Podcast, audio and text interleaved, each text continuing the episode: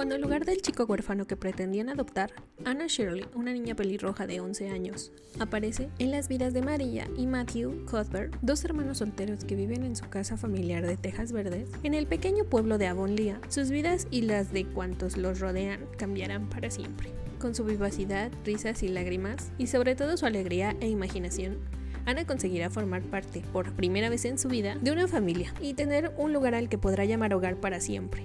Ambientada a principios del siglo XX en un lugar tan mágico como Prince Edward Island, en Canadá, Ana, la de Tejas Verdes, nos llevará a través de los ojos de la despierta e inocente niña a sentir el mundo como algo totalmente nuevo, a emocionarnos y reírnos con sus ocurrencias, y en definitiva a ver la vida desde un prisma más positivo y estimulante. Esta obra, al igual que toda la serie de Anna Shirley, conjuga los valores de la vida rural y la familia con las cuestiones universales que todos nos planteamos en algún momento, como la pertenencia a una tierra, el valor de la amistad o la esencia del amor.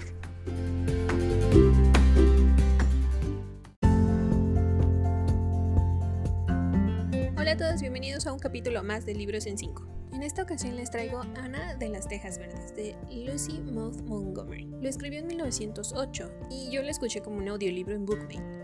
Es un clásico de narrativa y comencé este libro porque me llamó la atención todo el hype que hubo sobre la cancelación de su adaptación en Netflix. Y admito que Ana conquistó mi corazón con toda la alegría, la fortaleza y su imaginación que tiene. Es un libro que me mantuvo con una sonrisa en el rostro y el corazón cálido en toda la duración.